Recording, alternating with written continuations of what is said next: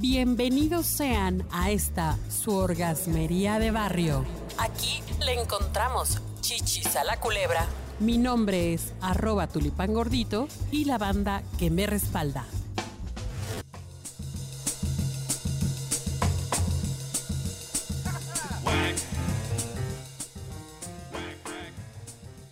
Mis queridos tulipanes, flores maravillosas, orgasmeras, sensacionales, bienvenidas, bienvenidos. Hoy vamos a hablar de algo que siempre nos queda la duda. No, no duda la pirinola, no. La duda, o sea, la incógnita de será o no será. Y para platicar del asunto, pues hemos invitado a una experta.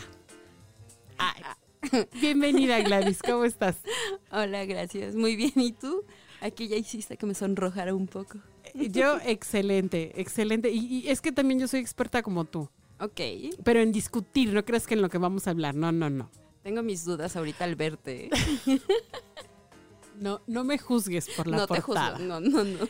Oigan, pero, pero eh, ¿es ¿será cierto que los hombres son más calientes que las mujeres? De hecho, hay hasta muchos memes acerca de cómo está distribuido el cerebro del hombre en qué es en lo que está pensando y casi casi el 99% sexo y 1% cerveza o fútbol, ¿no? Según es el, uno de los mitos, el hombre es más cachondo, más fogoso y que siempre quiere bautizar al niño, pero... Las mujeres no.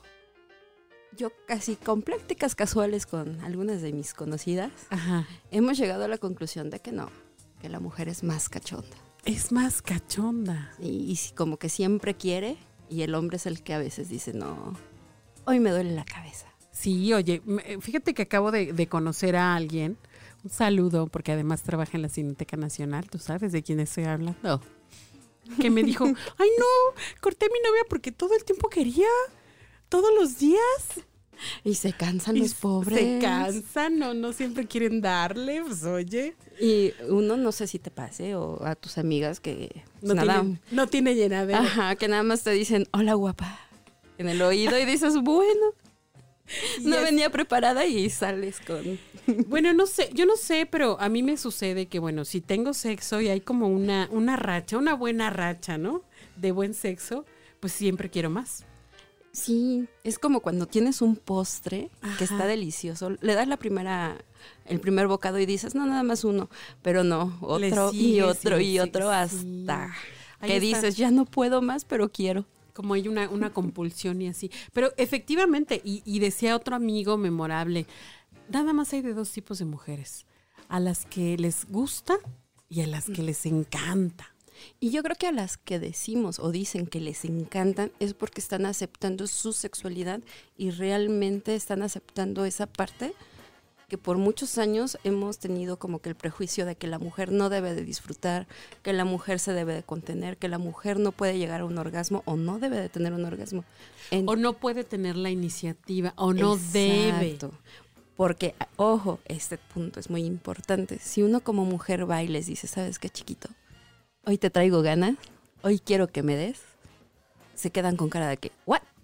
¿Qué me está diciendo mi mujer? Si le dices, oye, te traes tu topper porque te voy a dar hasta para llevar. Uy. Y uno pensaría que a los hombres les va a encantar, les va a excitar. Y no. Es como que medio triste a veces. Me recordaste el episodio, el episodio de una serie en donde todos los días un albañil le decía, oye, vamos a, vamos a hacerlo, ven, mámamela y no sé qué, hasta que ella realmente andaba muy caliente y le dijo, órale, va.